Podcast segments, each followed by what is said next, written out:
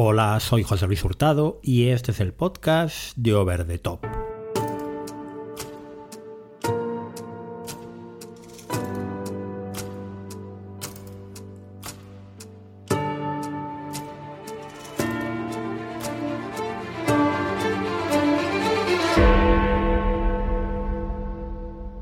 Bueno, último podcast de la temporada aquí en Over the Top, mm, previo al descanso de agosto, aunque probablemente no me vaya a ningún sitio, quizás en septiembre, los primeros días, aprovechando a las ferias de Valladolid, que no me suele gustar mucho estar por aquí, aprovecharé para escaparme, pero aún así, bueno, pues agosto lo voy a aprovechar para ver series, para descansar un poco después de todo lo que ha pasado y por lo tanto aquí llega, como digo, este podcast, este audio, la newsletter de Over the Top número 20, pues de, esta temporada, de esta primera temporada de Over the Top.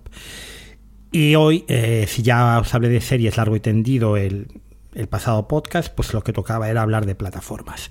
Algunos apuntes sobre algunas de ellas, empezando por la doble huelga, que yo creo que es la gran noticia de lo que va de año de industria de, del entretenimiento, la huelga de guionistas y la huelga de actores. Probablemente muchos de vosotros ya conozcáis de qué va todo esto. Si escucháis normalmente a CJ Navas en el streaming diario de Fuera de Series, estaréis perfectamente informados porque él hace una, un seguimiento diario con minuto y resultado de cada una de las cosas que van pasando en la huelga. Y yo simplemente, pues daros algunos apuntes. La huelga, que no tiene en principio pinta de que vaya a resolverse muy pronto, se habla de hasta final de año como poco, para mí tiene dos razones, una obvia y otra de fondo, y quizás la de fondo es la de más peso. La obvia es el pago de residuals. Los residuals, pues si nos habéis escuchado en FDS Over the Top, son eh, los royalties, digamos, que cobran los actores, eh, los eh, derechos, digamos, por las series en las que han participado que se siguen pues emitiendo sobre todo en streaming, ¿no? en plataformas, que esto es algo que se había quedado obsoleto del antiguo convenio y que había que renegociar. Para que os hagáis una idea de lo que estaban cobrando de residuales los actores a día de hoy, Mm, en Twitter durante estas últimas semanas ha habido varios que, han, hablado de ello. Pues una de las protagonistas de eh, Orange is the New Black hablaba de que cobraba 20 dólares al año por estos residuals, por estos royalties en función de eh, su participación en la serie Orange is the New Black. Lo más flagrante quizás sea eh, lo que comentaba el actor que interpreta al conserje de Colegio Abbott. Él hablaba de 20 centavos de dólar de residuals anuales eh, por derechos de en cuanto a emisión en el streaming de la serie Colegio Abbott.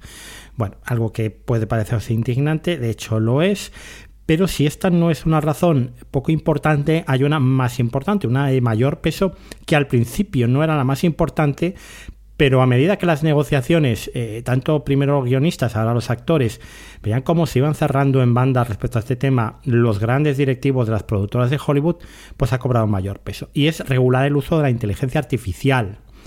Eh, si algunos alguna, em, habéis visto la serie She-Hulk, la serie de Marvel, se bromeaba mucho, porque además en redes sociales se ha comentado mucho de si las series de Marvel eh, los, los, guiones los hacían las inteligencias artificiales, ¿no? Por, por eh, muchas veces lo, artificiosos que son, lo, llenos de agujeros, etcétera.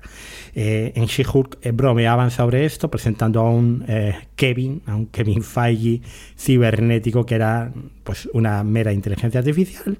Pero además, si habéis ido al cine recientemente, como hice yo, yo fui con mis sobrinos a ver la última película de Indiana Jones, yo creo que a todos la primera escena eh, el primer, digamos, eh, la primera parte de la película con ese Indiana Jones rejuvenecido os, os puede haber chocado, ¿no?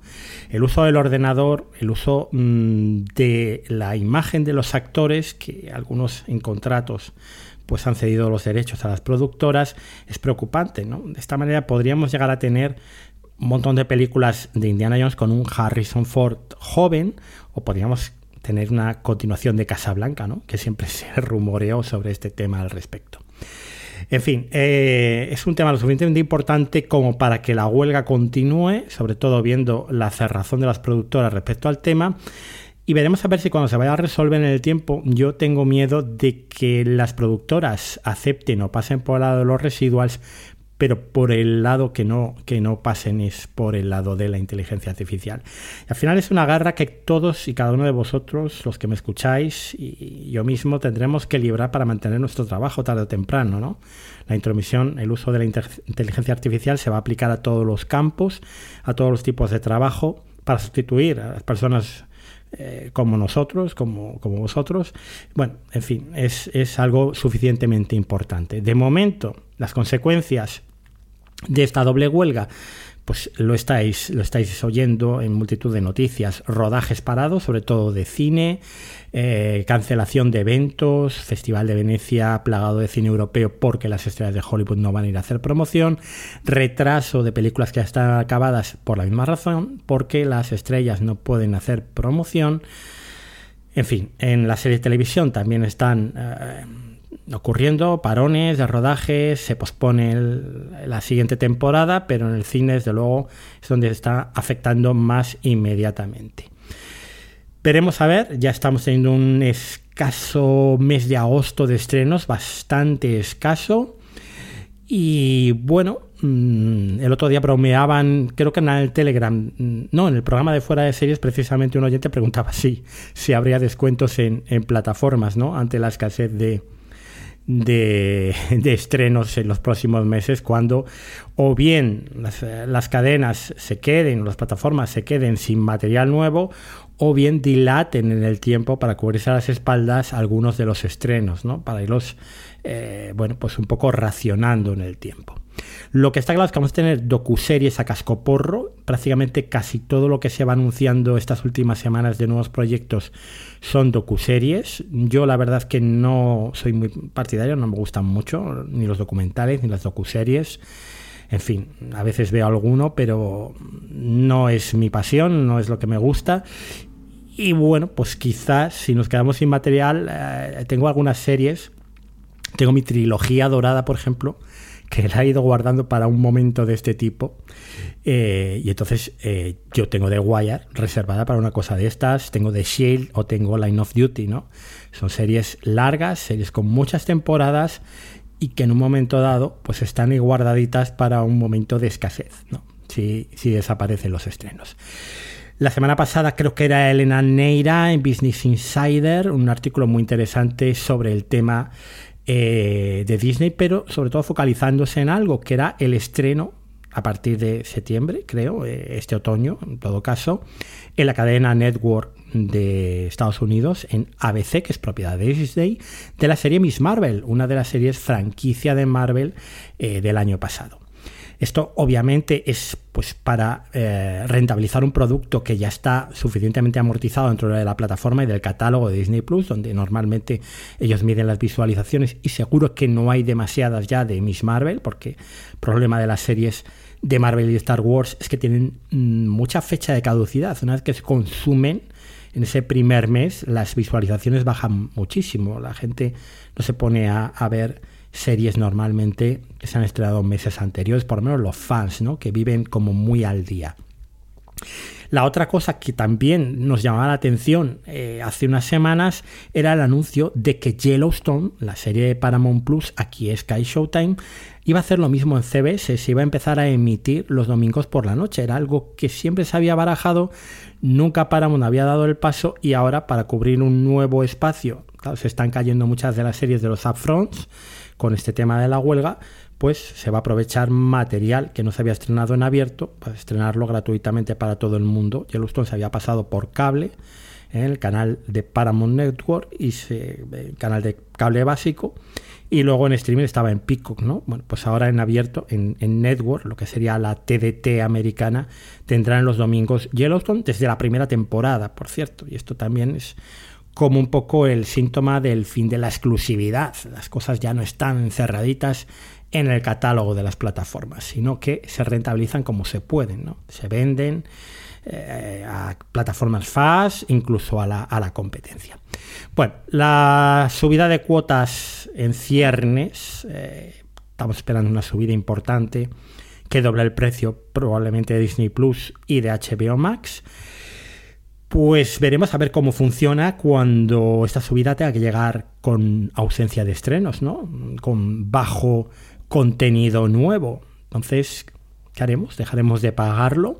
¿Tiraremos, como tengo pensado yo, de series de catálogo, de series antiguas, pero bueno, de, calidad contrastada? No sé, en, el estudio que hacíamos eh, precisamente en FDS Over the Top hace algunos meses, comentábamos que Netflix era la de todas las plataformas de streaming la menos expuesta a la huelga, precisamente por haber descentralizado la producción en, varios centros de producción internacionales. ¿no? En España tiene un gran centro de producción, en Corea también, con lo cual sigue, puede seguir produciendo este tipo de series en países eh, que no son Estados Unidos y seguir estrenando a buen ritmo. Por contra, la más expuesta era Apple, aunque Apple tiene y cada vez veréis mayor nivel de producción dentro del Reino Unido, con lo cual ahí estaría un poco a salvo. Pensad en Hijack, la serie que ha sido un poco el éxito de Apple TV Plus en los últimos meses, junto con Silo. Muchas de estas se han rodado en el Reino Unido, ¿vale? Eh, bueno, veremos a ver qué pasa. De momento mm, parece que se sigue retrasando el estreno de Masters of the Air, la tercera parte de la trilogía eh, Hermanos de Sangre, de Pacific, que las dos primeras series las vimos en HBO, pero esta Masters of the Air, Los Amos del Aire, podemos decir, la parte que se centra en la batalla de Inglaterra la Segunda Guerra Mundial y en un grupo de pilotos tendría que llegar en otoño, pero no se ha vuelto a hablar de ella, no sabemos si se estrenará o no. Por otro lado, como hablamos antes del fondo de catálogo, ¿no? Bueno, pues HBO eh, Max es la que tiene un mayor fondo de catálogo, las series míticas de HBO. Pero claro, últimamente se está dedicando a licenciarlas a Netflix. En Insecure creo que ya se ha estrenado en Netflix, una serie de HBO. Próximamente lo hará precisamente Hermanos de Sangre en, Netflix. Eh, bueno, veremos a ver, ¿no? Si, tu fondo de catálogo en una situación de huelga eh, al final eh, lo, compartes o se lo vendes a la competencia, en qué lugar queda tu plataforma, ¿no? Y ahí están las pérdidas que ha anunciado HBO Max en el día de ayer y que, bueno, de esto yo creo que habrá que analizarlo más detalladamente en, en el FDS Over the Top de final de mes.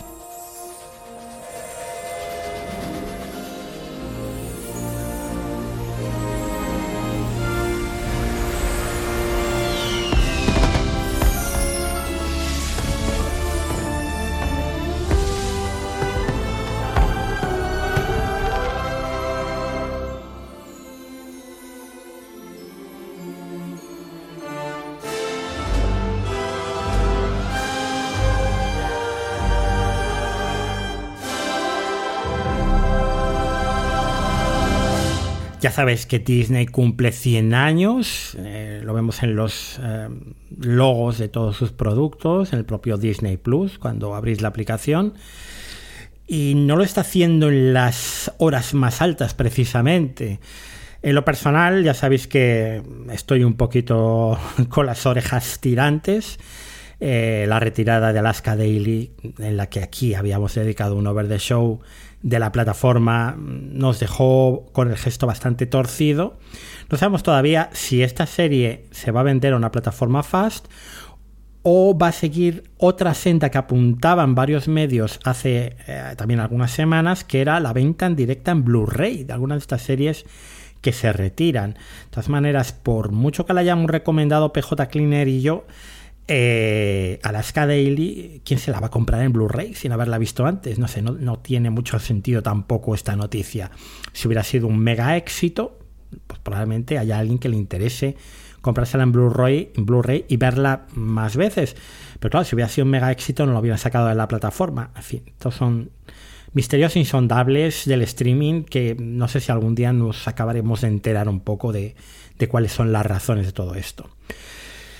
Bueno, las series que se cancelan normalmente, precisamente, pues son esas series que se han visto poco, eh, series que no han llegado a determinados números de audiencia y que las plataformas pues tampoco han tenido el número de visualizaciones que se deseaba, ¿no? Y, cada vez pues se está viendo más, ¿no? Cancelar una serie se ha pasado en abierto o que la primera temporada no ha tenido suficiente repercusión y de propina la saco del, catálogo intento hacer negocio así eh, de otra forma alternativa.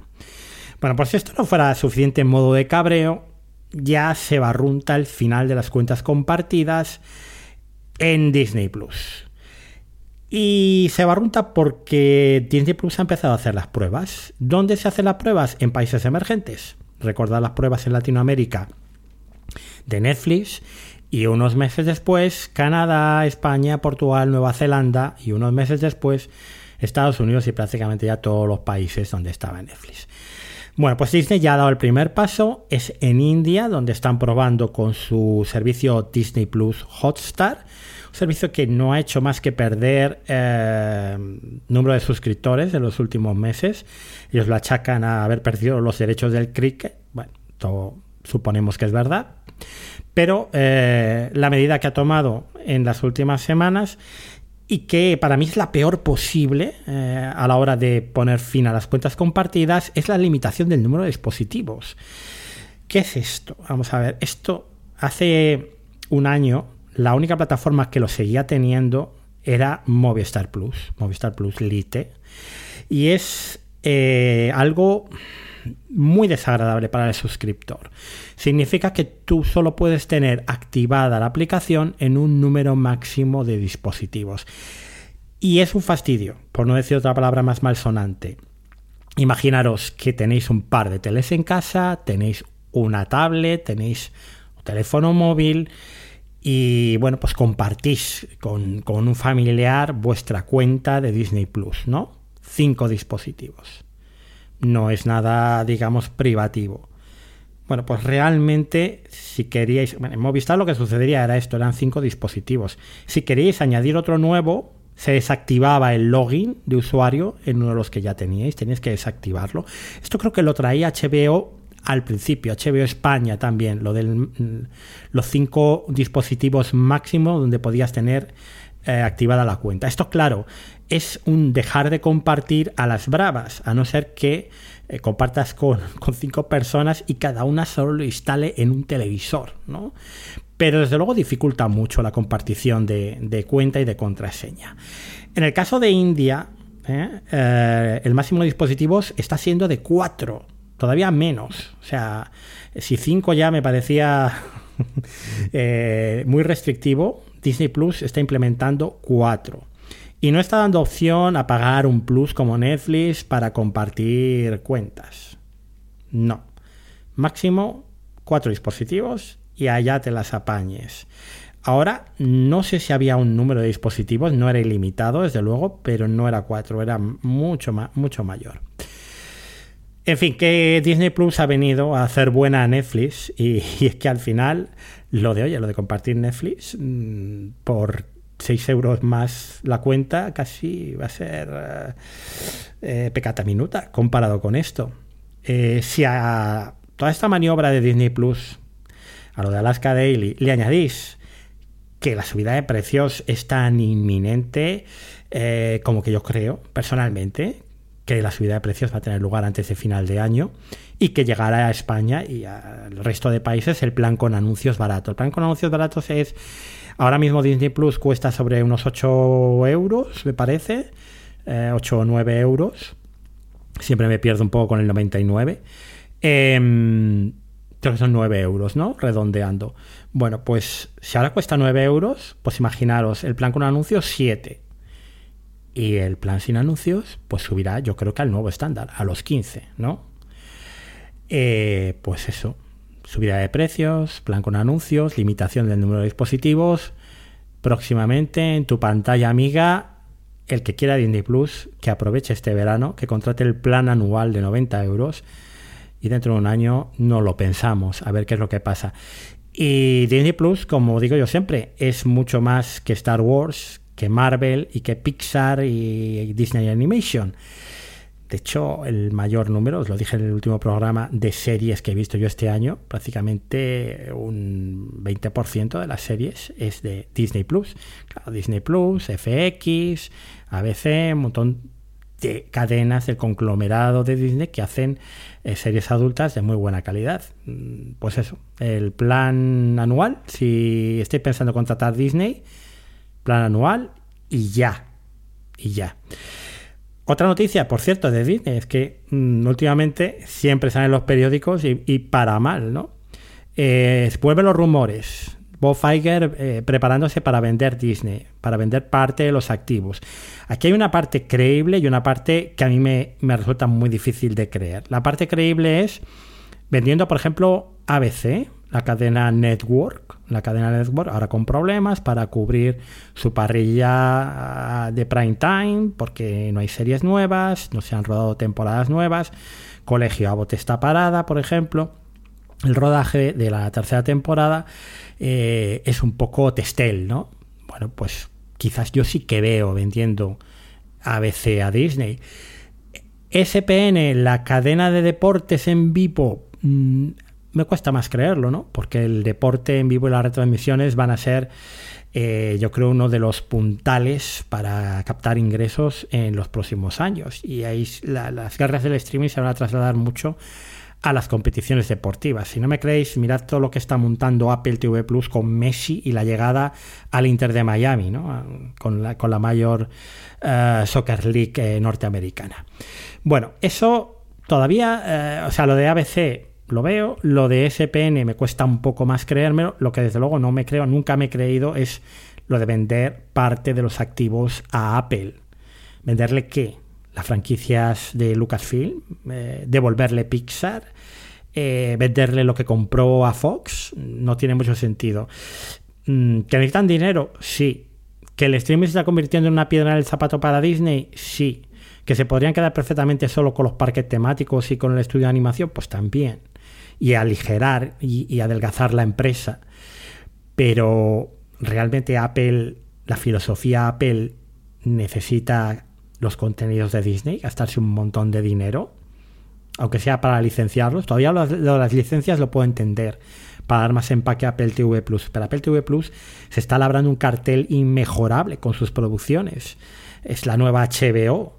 Eh, realmente necesita comprar algo tan caro y que a la larga una empresa de tecnología no sé si rentabilizaría. Vale, están las Vision Pro y necesita construir eh, aplicaciones y, añadir contenido a esas Vision Pro. Pero eso lo puede hacer con un contrato que seguramente ya está firmado, ¿no? Estuvo Bob Iger en la keynote de presentación de las Vision Pro. No sé, me suena un poco a todos estos rumores de Apple que siempre escuchábamos, incluso hace 20 años ya, de Apple compra Adobe, Apple compra Spotify, Apple compra Tesla. Eh, Apple nunca ha comprado grandes empresas, ha comprado pequeñas empresas con grandes talentos que sumar y que mm, de alguna manera incorporar a, sus dinámicas de trabajo eh, de forma rápida y, y limpia. Disney, Disney es todo lo contrario a eso. Con lo cual, aunque se sigan produciendo rumores, yo como Santo Tomás no, lo veré hasta, vamos, no lo creeré hasta que no lo vea y lo toque con los dedos de la mano, esto de, de Disney vendiendo cosas a Apple. Pero bueno, ahí están las noticias y os lo comento.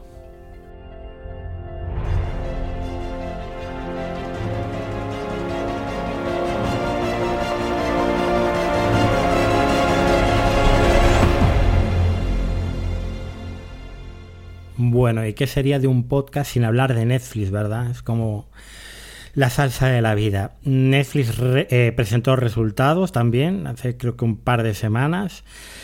Resultados espectaculares, aumento de suscriptores un 8%. ¿Os acordáis de cuando hacíamos CJ Navas y yo apuestas eh, sobre cuánto iban a ganar o no en el, en el primer cuatrimestre? Pues ahora nada, ningún problema. 5,9 millones de nuevas cuentas. Se eleva a un nuevo récord histórico de suscriptores de Netflix, 238,4 millones de cuentas. Los ingresos también crecieron un 2,7% más, hasta los 8.187 millones de dólares. Y el beneficio, el beneficio, lo que al final cuenta, ¿cuánto han ganado? Pues un 3% más respecto al año anterior. 1.328 millones de dólares. Daos cuenta que son los únicos que siguen dando beneficios. ¿eh?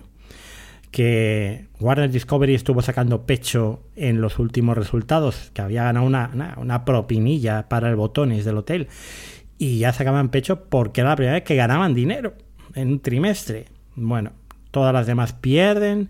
Uh, Peacock va perdiendo casi de, de, mil millones de dólares en mil millones cada trimestre.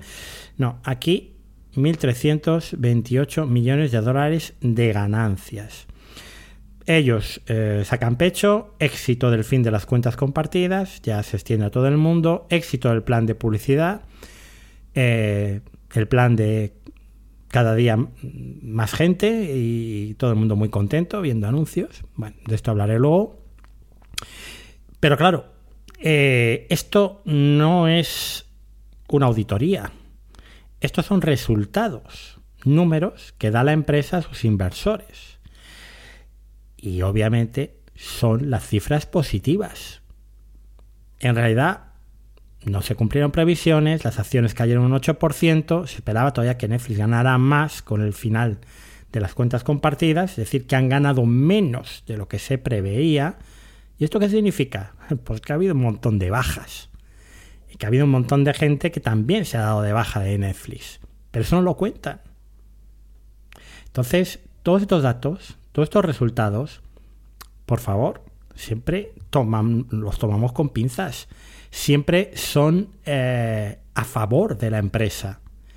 Entonces, eh, no, que no suenen las trompetas, que no empiecen a desfilar las carrozas en honor a, Netflix, porque sí, lo está haciendo bien, sigue dando dinero, pero no tanto como para eh, componer un himno a la alegría en honor a ellos.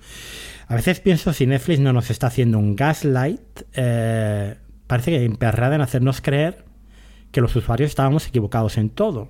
Cuando hablábamos de que eh, nos habían animado a compartir cuentas, ahora ya no, y cuando realmente empezamos a creernos que ver anuncios es de lo más normal. Mi querido Pedro Sánchez está encantado viendo anuncios en Netflix. Y, bueno, agradeciendo al Señor todos los días que realmente le ponen muy pocos anuncios. Pero ¿dónde hemos llegado? ¿Qué es esto? O sea, la doble vía de financiación de las plataformas me parece estupendo porque tienen que dar beneficios, pero es una doble vía de financiación. Pagamos una cuota y además vemos anuncios. Estamos pagando por ver anuncios. Eh, en YouTube cuando pagas YouTube Premium, estás pagando una cuota por no ver anuncios. Y aquí pagamos para ver anuncios. es que, eh, eh, no sé, no sé si soy yo solo, me resulta descacharrante todo esto, vamos. Las cadenas Fast, Pluto TV, por ejemplo, tiene anuncios. Y es gratis. Tú no pagas por ver Pluto TV. Además, cuando abres Pluto TV, pone Pluto TV es gratis.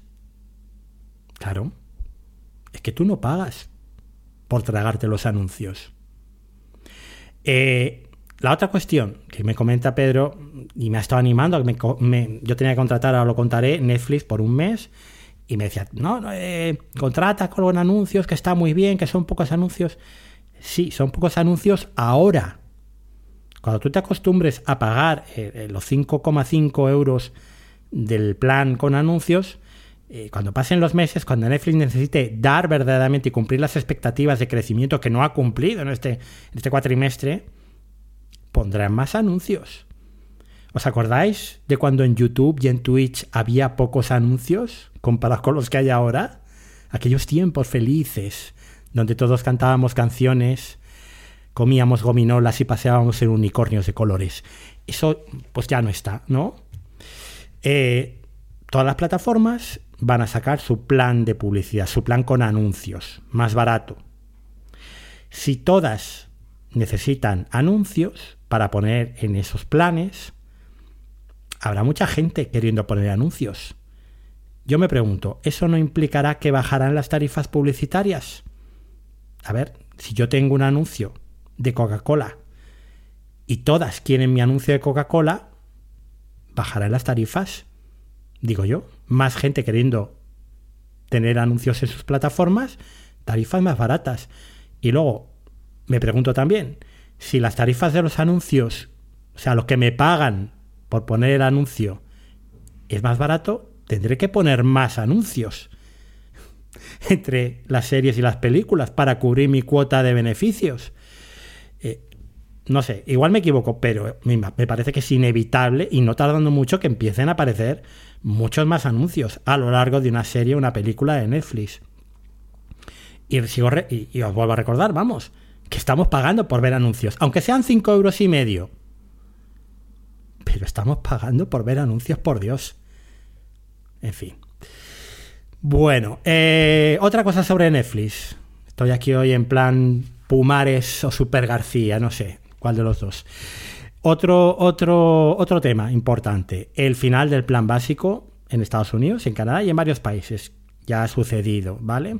Se ha quedado Netflix con los tres planes. El de anuncios, 5 euros y medio, los 13 euros, el nuevo estándar, si quieres evitar los anuncios, Full HD, 1080, o el 4K o ese lujo, ese lujo del siglo XXI. Ojalá algún día podamos alcanzarlo todos, el 4K, Dios mío, que la TDT va a empezar a emitir en 4K en septiembre, empezando por Televisión Española, la primera cadena, y luego van a acabar yendo todas las demás en los siguientes meses, pero no, el 4K 18 euros, y no es por echar la culpa a Netflix, en todas en Max, en Disney Plus, en todas. Esto va a pasar en todas. Aquí la única que da el 4K gratis es Apple TV en sus 7 euros y Amazon Prime en sus 4 euros y medio mensuales que se queda el Prime ahora mismo. Que vamos, me parece eh, ahora mismo Apple TV y Amazon el, chollo, el, rebajón del tema del streaming. Bueno, como digo, próximamente también en tu pantalla amiga el fin del plan básico en España. Obviamente, lógico pensarlo. Esos 720p. Si queréis el plan básico, y al final confieso que he vuelto al plan básico después de despotricar de ellos, pero bueno, yo quería ver la segunda temporada de Heartstopper, no, no me apetece ya, soy, soy ya un señor mayor, eh, no, no, quiero andar con descargas, con torrent, eh, hay amigos que me pasan enlaces de, mira, bájatelo por aquí, mira, no, no, eh, es como el pelo cardado y las sombreras, eso ya pasó. Es de, otra época de mi vida. Eh, el torrent, los subtítulos, pero qué pereza, por Dios, qué pereza. No, plan básico, ¿vale? 720p. Esperemos que esta vez no sea tan la experiencia tan, tan eh, abracadabrante como con, el, con la serie esta de bronca. pero si queréis, haceros el plan básico, como he hecho yo. Yo me imagino que estaré uno o dos meses, pero bueno, mm, hacedlo ya, hacedlo antes de que lo quiten. Me imagino que respetarán lo contratado, como ha hecho Movistar con el Movistar Plus Lite, ahora hablaré de Movistar. Eh, entonces, bueno, pues la decisión de Sofi. ¿Qué queréis? ¿Qué queréis? ¿720p o anuncios? Pues entre esas dos cosas tenéis que elegir o pagar 8 euros por ver las cosas como cuando las descargáis, pero sin haberlas descargado, ¿eh? con esa calidad, o mm, anuncios. Ahí cada uno que elija. La mejor opción, la mejor opción a mí me sigue pareciendo que alguien de vuestra familia se haga del plan estándar y pague los 13 euros y vosotros os eh, hagáis como el indio gorrón, os subáis a, la chepa con 6 euros, te pago 6 euros, eh, compárteme la cuenta. Y si no quiere compartirla, 13 más 6, entre 2, 9 y medio. 9 y medio por 1080p, oye, no está tan mal, ¿eh? Que por otro lado serían 13 euros, 15 euros en otra plataforma, 9 euros y medio, si lo que yo digo, al final es que Netflix Netflix va a ser la mejor. Que cuando todas empiecen a poner las caras largas y, huyamos despavoridos, mm, la, subidita de Dazón de ayer de precios trae tela, pero eso prefiero no hablar porque yo Dazón no creo que... Eh, eh, mira, una, buena razón para que tu equipo esté en la liga Hipermotion, ¿no? Que es mucho más barato. Dazón este año no, no voy a tener nada que ver con ella, ni voy a querer nada de ella, pero madre mía, la subidita también de precios de Dazón. Bueno, eh, como digo, un mes para ver Gestopper y para ver One Piece. Plan básico, 720p. En mi tele de 65 pulgadas no se ve mal. Cuando es de día. Cuando es de noche es otra cosa. Y como nadie en mi familia ha querido pasarse al plan estándar de 13 euros y que yo me, me acoplara ahí en plan eh, gorrón, pues, pues nada, mm, pagaré estos 8 euros hasta que me deje de interesar Netflix, que como ya sabéis no tardará muchos meses en dejarme de interesar. Eh, es lo que queda, la rotación de plataformas, dar de alta, dar de baja. Si Netflix tuviera un plan anual, bueno, pues igual sería más interesante para fidelizar suscripciones. El problema es que Netflix tiene muy fidelizada a la gente. Entonces esto del plan anual tampoco es que le interesa mucho. Netflix es para, para la mayor parte de la gente como de la familia, cuando no son, bueno, yo, he descubierto en los canales de Telegram un montón de ultras y de fans de, Netflix, ¿no? Eh, no son ni del Real Madrid, ni del Barça, ni del Atlético, ellos son de Netflix. Pero bueno, cada uno que sea lo que quiera. Faltaría más meterme yo aquí con la gente.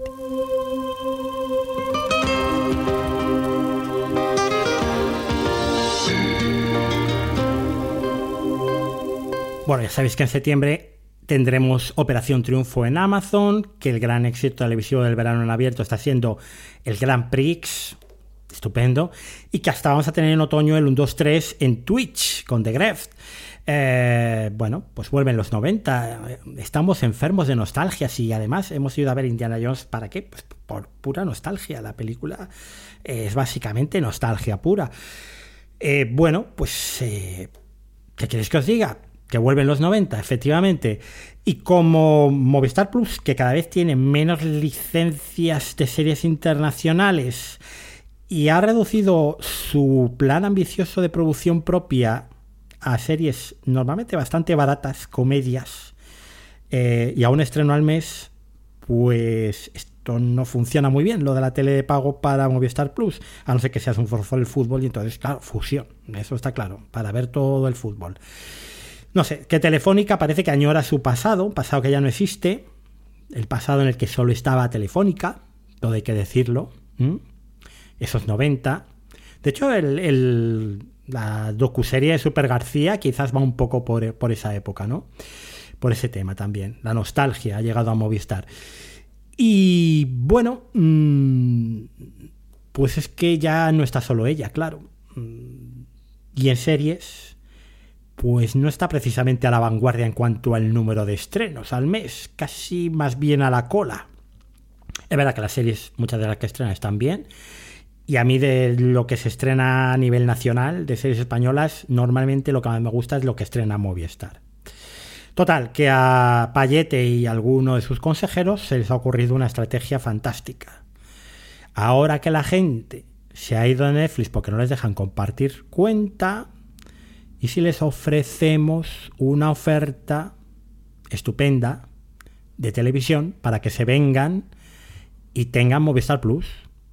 como en los 90, cuando solo tenían Movistar Plus, cuando solo tenían no Movistar Plus, cuando solo tenían, mmm, habréis adivinado la sintonía que ha sonado antes, Canal Plus. El precio son 14 euros al mes, que dicen, hay gente que dice, oh, es mucho. No, es lo normal dentro de unos meses. Movistar ha vuelto al pasado, pero en cuanto a los precios se ha adelantado unos meses. 14 va a ser el nuevo estándar.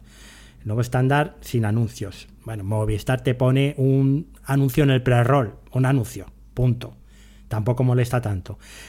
Pero luego no mutila la serie o la película. Y yo es que, perdóname, en esto soy muy maniático, muy tiquismiquis. Tengo un trastorno obsesivo compulsivo. A mí no me gusta ver anuncios, no me gusta mutilar las series y las películas. Es lo que tiene, cada uno tiene sus, manías. Bueno, un anuncio a mí no me molesta al principio, si me cortan a mitad ya me molesta bastante más. Bueno, ¿qué es lo que ha hecho Movistar a todo esto? Pues un menú de gustación, como los que dan en los restaurantes con estrella Michelin. ¿Un menú de gustación de qué? De su televisión fusión.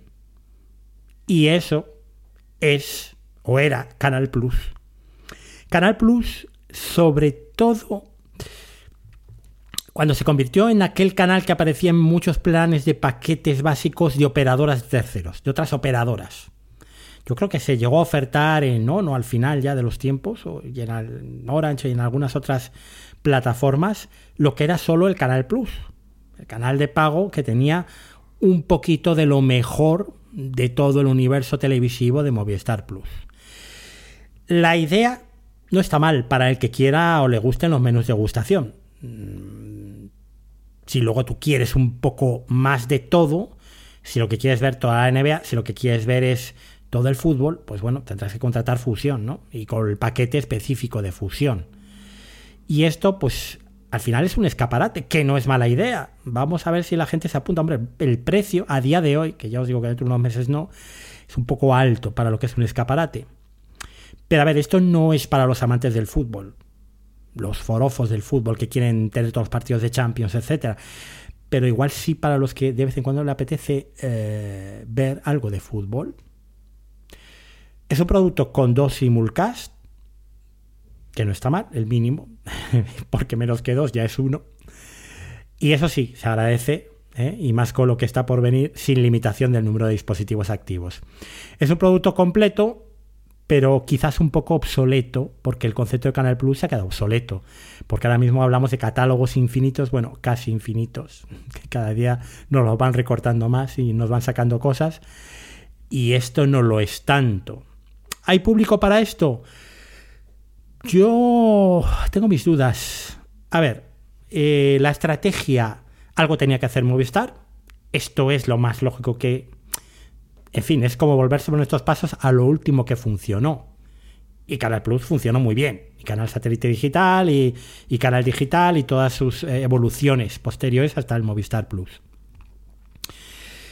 Pero, claro, como digo, lo que funcionó hace 20 años no tiene por qué funcionar ahora. Em, por otro lado, el producto a mí no me parece que esté nada mal. Y voy a entrar a comentaros. ¿Qué es para mí lo peor del producto? Voy a empezar por lo malo, ¿vale? Eh, lo peor es, primero, la aplicación, que sigue siendo la misma caca. Yo pensé que iban a cambiar la aplicación, ya que renuevan toda su oferta televisiva, que la apuesta es súper potente eh, Dios mío, no me dejes con la aplicación. Con esta aplicación que en el Apple TV vas a empezar la unidad y te dice que están temporalmente no disponible y algunas otras series y contenidos. Eh, y sobre todo, por lo segundo que voy a contar, eh, los canales lineales. ahí la aplicación yo entiendo que funciona bien con los canales lineales, que tampoco la quieren retocar mucho, que igual tampoco tienen pasta para reconstruirla desde cero. Eh, no lo ha hecho Sky Showtime, que cogió la de Peacock y sobre ahí plantó su semilla, digamos. Eh, pero bueno, vale, misma aplicación. Eh, el otro tema, canales lineales, 2023. ¿Pero a quién coño le importa esto de los canales lineales? ¿Pero hay alguien que sigue viendo calle 13? Hombre, supongo que sí. Don Carlos, en fuera de serie, sigue viendo los canales lineales. ¿Vale? Pero... Mmm, a ver, 50 años para abajo, ¿alguno veis canales lineales? ¿Alguno seguís viendo sci-fi? Eh, y por favor, decídmelo. Y si es que sí, me callo la boca. Yo es que ni lo veo ni me gustan. Ahí están. Pues ahí los tienes. En su servicio VOD, bueno, ahí le veo más sentido y realmente es que incluye prácticamente todos los servicios VOD. Eh, Fox, no sé si Fox Now precisamente es el único que no, pero el de Warner TV sí, el de XN Now creo que también. Eh, Universal Plus creo que también está para calle 13 y Sci-Fi. el de Cosmo creo que también está. Eso está bien, ¿no? Esas series, si te interesan. Eh, Chicago Fire y, y, Chicago no sé qué, todos los Chicagos pues bueno, pues en versión vídeo bajo demanda, pues es muy interesante, lo puedes ver cuando quieras, ¿no? Luego están los canales de la TDT, y en un principio diréis, ¡oh, qué pereza! Pues sí, la verdad es que mucha pereza. Pero luego, por otro lado, dices, oye, la aplicación de Movistar Plus la llevo en el iPhone, la llevo en el iPad, y es una forma de tener disponible de una forma fácil e inmediata todos los canales de la TDT. En 29 países de Europa, como anuncian ellos, que además están numerados los 29 países. Me voy de vacaciones, quiero seguir viendo Antena 3. Oye, pues es una posibilidad. Igual lo de tener la TDT en canales lineales no es tan mala idea. Bueno, vamos a dejarlo ahí. Movistar Plus, el nuevo canal que es eh, Canal Plus. El Canal Plus que había en el, paquete de cable básico. El, digamos, eh, canal insignia donde iba el partidazo de Movistar. Eh, cada fin de semana, donde iban pues la ceremonia igual de los Oscars, eh, los estrenos de las series originales, los estrenos de cine diario, por Dios, como en Canal Plus, un estreno de cine al día. Canal Plus será más y Movistar Plus será más. Bueno, de momento te da un montón de canales originales de ellos. Cine por Movistar Plus, que está muy bien. Esto era lo que era antiguamente el estrenos, ¿no? Series por Movistar Plus, tenía dos canales, Series 1, Series 2, ahora está unificado en uno, canal lineal de series. El Vamos, donde pasarán los partidos de mi equipo favorito eh, de la liga Hypermotion. Eh, originales, que yo entiendo que aquí van a ir eh, pues todos estos programas de Mercedes Milá y, y algunos de estos que son de producción propia de Movistar Plus. Un canal de documentales, canal de música también y Broncano, para el que le guste, la resistencia por Movistar Plus. Bueno, pues ya es un signo distintivo para un paquete de streaming con canales lineales que no vas a encontrar en otro sitio. Luego en cine, pues el TCM, con su servicio de vídeo bajo demanda TCM Now, canal de cine clásico por antonomasia, canal Hollywood, ¿eh? es un canal con cine un poquito más de fondo de catálogo, y luego las cadenas de serie, pues como digo, de toda la vida, de la Fox, Warner TV, que era la antigua TNT, AXN, Calle 13, Sci-Fi, Cosmo, Comedy Central. Yo esto no lo veo nunca, pero me gustaría que me dijerais si lo seguís viendo, porque entonces es un plus para vosotros. Entonces sí que el Canal Plus es más.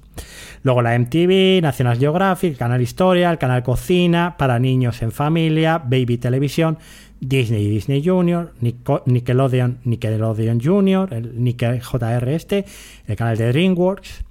Y luego también los canales lineales, la Purria, la Purria habitual, esos canales 24 horas de noticias, está Fox News, por cierto, y, las autonómicas, ¿no? ¿Cuáles faltan? Eh, los de AMC, pero ya sabéis por qué AMC eh, ahora se pagan aparte, han querido eh, hacer su propio agregado, digamos, y tanto en fusión como en cualquier otro sitio, si quieres los canales de, AMC, mm, pues tienen que, pagar, no me acuerdo si eran 4 o 5 euros, bueno, una barbaridad por ver canales lineales. Para eso te pagas AMC Plus, que casi es más barato por 4 euros al mes. Bueno, esto es lo peor para mí, la aplicación y los canales lineales porque no los uso. Aunque ya digo que esto de tener la TDT para cuando viajes fuera de España me parece fetén. Ahora voy con lo mejor del producto. Porque a mí sí me ha convencido. Igual dentro de unos meses digo, pues mira, no lo veo y no me interesa y me borro. O me hago un downgrade. Que esto ya os hablaré luego de esto. Bueno, lo mejor del producto. Un estreno de cine al día. Y son películas de estreno. Normalmente el catálogo de Sony Pictures, que es donde ellos tienen el acuerdo gordo, ¿no? Me ha sorprendido, por cierto, ver Coda, la película que ganó el Oscar de Apple TV Plus, que tiene una distribución eh, con Tristar, que es Sony Pictures, y que por lo tanto, donde está ese Movistar Plus, en este nuevo paquete de cine. Eh, por lo tanto, películas que no se ven en otras plataformas gratuitamente, bueno, gratuitamente con la suscripción, ¿no? Eh, se pueden ver alquilando, por ejemplo, en Amazon. Luego, las series originales e internacionales. Fundamentalmente tiene dos patas ahora mismo. Eh, o sea, tiene su producción propia, Movistar, y luego tiene dos patas internacionales, que no sé lo que les durarán. La primera es las series británicas de BBC o de ITV, y la otra es Showtime. BBC o ITV estábamos pendientes de que BritBox, que era esta especie de plataforma para vender los productos británicos tanto de la BBC y de la ITV eh, fuera del Reino Unido llegara a España. Ya estaba en los países nórdicos y en algún otro país de Europa. Pero ahora ITV parece como que se ha desmarcado un poco de BritBox, porque también existía BritBox en el Reino Unido, ha, creado ITVX, entonces yo no sé cómo va a quedar todo esto. Si no hay expansión de los productos británicos en una plataforma propia, pues estupendo para Movistar porque tiene mm, una gran parte de sus series internacionales son series británicas de BBC o de ITV. Y Showtime, pues ya veremos lo que pasa. Sabéis que se va a integrar, o se ha integrado ya la marca con Paramount Plus. Entonces yo no sé si realmente seguirán vendiendo a Movistar las nuevas series, que alguna yo creo que sí que ha llegado este año, o si se pasaran por Sky Showtime, que ahora mismo parece que tienen fuertes limitaciones económicas hasta para adquirir series de su propia eh, conglomerado de, Paramount. Bueno, no lo sé. De todas maneras, esto es lo que tiene eh, Movistar.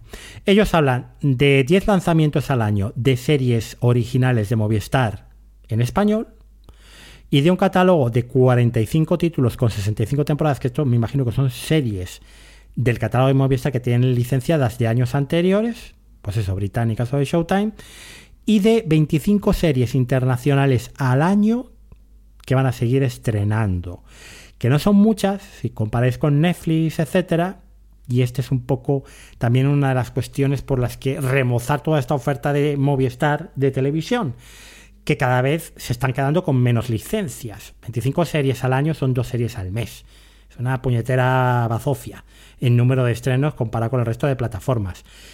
Luego veremos a ver qué series son, por qué series pujan y si son series de calidad, ¿no? Aquí está un poco mi duda con el paquete, de, si me interesa, no me interesa, eh, cuánto tiempo mantendré esta suscripción. Luego, en cuanto a deportes, pues hablan del partido Movistar de la Liga EA, la, Liga Santander, que ahora se llama EA Games, de la Liga Hypermotion, la segunda división, en este caso son dos partidos por fin de semana, y del partidazo de Champions, aquí se supone que van a ser los mejores partidos de la jornada eh, cada semana. Eh, tengo, por cierto, aquí los tres primeros partidos de liga, los tres primeros partidazos de la liga EA, que serían, eh, el horario sería domingo a las 9 y media de la noche, ese sería el partido Movistar de la jornada, siempre los domingos a las 9 y media, y la primera jornada sí que es un partidazo, Atleti de Bilbao, Real Madrid, la segunda jornada, mmm, mira, enhorabuena mi querido Pedro Sánchez, Osasuna, Atleti de Bilbao, y en la tercera jornada Sevilla-Girona. Eh, la primera jornada sí es un partidazo, la segunda y la tercera no son partidazos, no son malos partidos tampoco, ¿eh? No es un, eh, yo qué sé, que era nada mm, Las Palmas, por poner dos equipos recién ascendidos, ¿eh? No porque piense que van a jugar mal al fútbol ni nada de eso.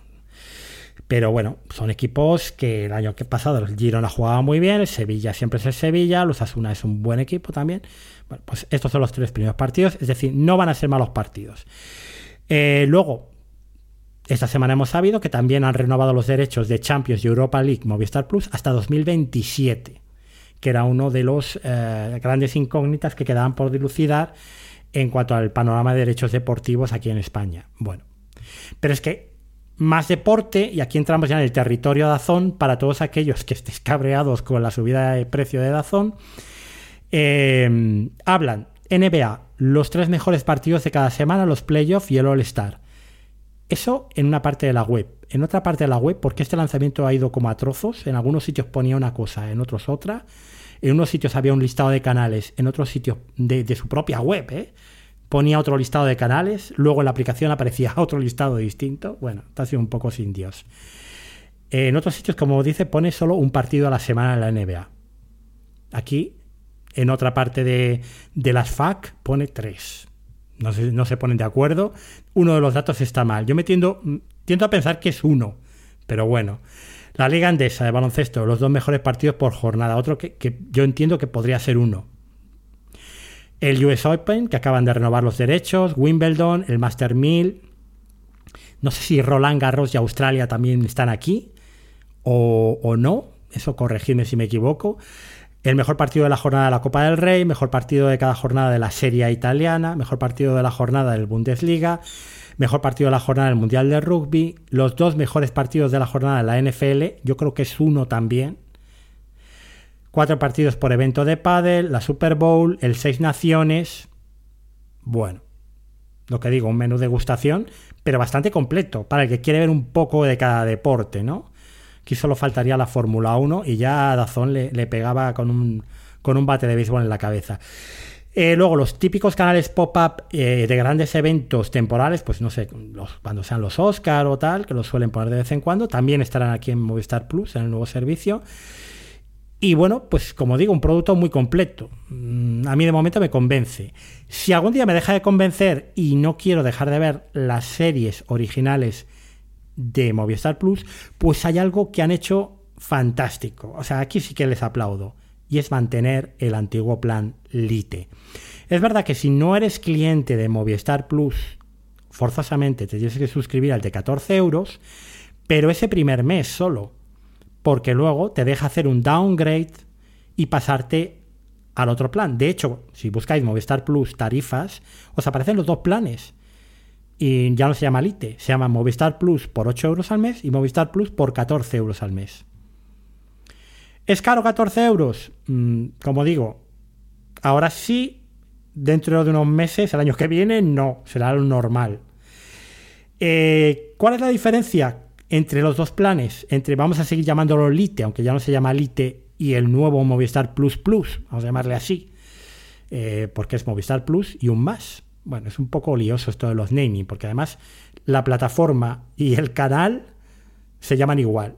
O sea, esto ha copiado lo peor de Apple TV, que, que llaman Apple TV a todo, al cacharro, a la aplicación y casi al, al servicio de streaming, aunque es Apple TV Plus. Bueno, pues aquí Movistar Plus Plus es todo. Es el servicio y es el canal insignia en lineal, ¿no? Lo que es el antiguo Canal Plus. Bueno, eh, ¿qué se mantiene en Lite? ¿Qué es lo que ha quedado en Lite? Bueno, pues he estado hablando con PJ Cleaner precisamente porque él ha mantenido su suscripción a Lite sobre qué es lo que había cambiado. Y él me ha contado, dice, bueno, eh, me han desaparecido algunos de los canales lineales, tengo ahora menos que antes, no me ha sabido decir cuál.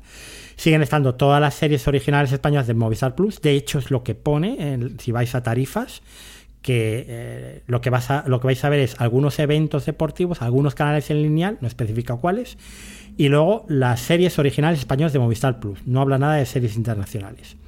Entonces, ¿qué pasa con las series internacionales? ¿Se van a seguir viendo en la tarifa barata? Pues sí y no. Hemos llegado a la conclusión de que las series que han comprado los derechos en 2023 y se han estrenado en 2023 ya no están en la tarifa barata. Happy Valley no está.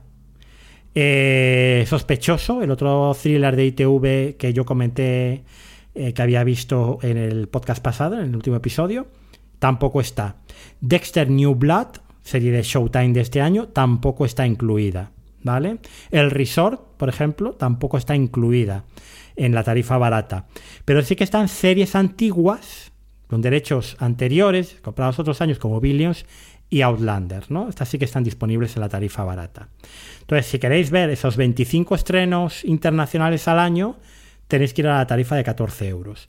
Si solo os interesan los originales de, de Movistar Plus y series que igual tengáis pendientes todavía de acabar con alguna temporada que se estrene nueva, pues la tarifa barata es para vosotros, ¿vale?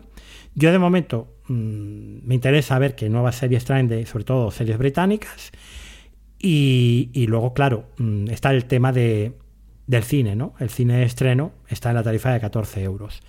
Y los deportes, para el que quiera ver, pues un poco de cada cosa, los partidos más importantes, o, bueno, buenos partidos. Eh, entonces, bueno, mm, pues ahí la decisión de cada uno. Yo de momento eh, me voy a quedar con este Movistar Plus, Plus, este Canal Plus de 2023 por 14 euros. Y os iré contando, porque esto hasta que no lo usas y le das uso, pues no sabes un poco lo que es, ¿no? En un momento dado me puedo hacer un, downgrade a, la tarifa barata, probarla, ver si con eso me basta. Incluso en algún momento lo puedo mandar todo a tomar por saco y rotar con otra plataforma, que a día de hoy también es lo que hay que hacer. Y por mi parte nada más. Esto es todo lo que os tenía que contar. Una hora de podcast, cada vez me enrollo más, pero bueno, no me vais a escuchar mm, en lo que queda de verano, salvo que queráis buscarme fuera de el feed the Top, porque sí que voy a estar en algunos otros programas. Por ejemplo, ayer se publicó en Fuera de Series Review, ya sabéis que el podcast es review de Fuera de Series, va en un feed aparte, el Razones para Ver que grabé con mi querido Juan Francisco Bellón de Herstopper, una de mis series favoritas del año pasado, mi top 7 del año pasado. Bueno, se ha estrenado la segunda temporada ayer, eh, precisamente por eso he contratado a Netflix, como os decía antes, y hemos grabado estas razones para ver, que es un programa muy cortito de 20 y algo minutos, pues contando, pues, pues yo, ¿qué os voy a contar? Lo necesaria que es Herstopper, por qué es mi lugar feliz y las ganas que tengo de ver la segunda temporada. La semana que viene probablemente se publique un bala extra de verano con Pedro Sánchez. Eh, es complicado que vayamos a seguir haciendo la colaboración mensual hablando de las series que hemos visto, porque Pedro no ve tantas series y porque, eh, bueno, pues realmente eh, cuando yo hablo de todas las series que veo es el podcast de mayor número de descargas de todas y lógicamente pues tiene que estar en, mi feed, ¿no? Ya, que veo tantas series, pues aprovecharlo y, eso contarlo aquí, contároslo a vosotros, a los que suscribís al, podcast de Over the Top. Pero bueno, seguiré yendo a Bala Extra, eh, si no todos los meses, casi, para hablar pues muchas veces de alguna serie en concreto que haya visto Pedro y que quiera comentar conmigo, para seguir hablando de streaming, de plataformas, de las noticias que se vayan generando y que a Pedro le interesen y que quiera un poquito contrastar o ampliar información o, charlas simplemente con él, que ya sabéis que es mi amigo que nos encanta hablar y grabar juntos. Y luego, si todo va bien, el 27 de agosto volverá FDS Over the Top en el feed de Fuera de Series Gran Angular, que se prueba un poco de análisis eh, eh, de plataformas, con resultados, un poco perspectiva de estrategias, de, un poco por dónde van los mercados, hablando también de la huelga de guionistas y de actores.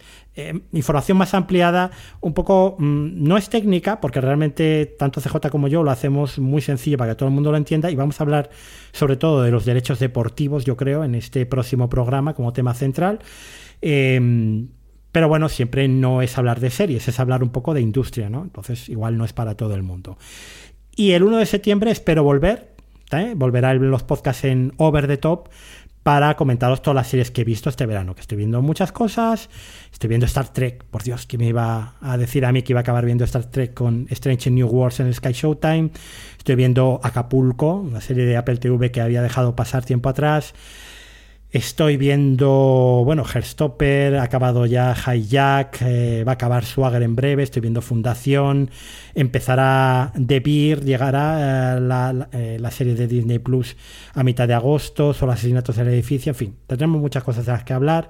La segunda parte de Invasión, que a mí me ha gustado bastante la primera, debo ser el único en el mundo que le ha gustado la serie de Invasión de Apple TV. Ya os contaré por qué me ha gustado y sobre todo cuando empiece la segunda temporada y haya visto al menos los dos o tres primeros capítulos que suban. Bueno, en fin, que esto será ya mm, a lo largo de agosto fuera del feed de Over the Top. Aquí lo que toca es despedirme de vosotros hasta el, hasta el final del verano. Espero que tengáis buenas vacaciones, que descanséis. Los que trabajéis, supongo que ya habréis tenido vacaciones o las tendréis en septiembre como yo. Y por lo demás, pues nada, overthetop.es. Eh, la semana que viene se publicará esta, la última newsletter antes de este parón de agosto.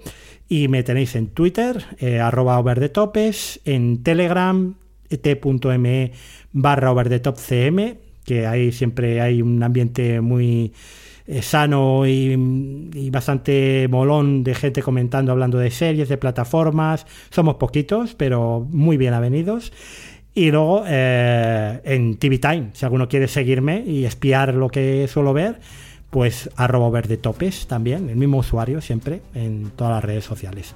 Nada más, como digo, que tengáis muy buen verano, que descanséis y nos vemos el 1 de septiembre. Un abrazo, hasta pronto.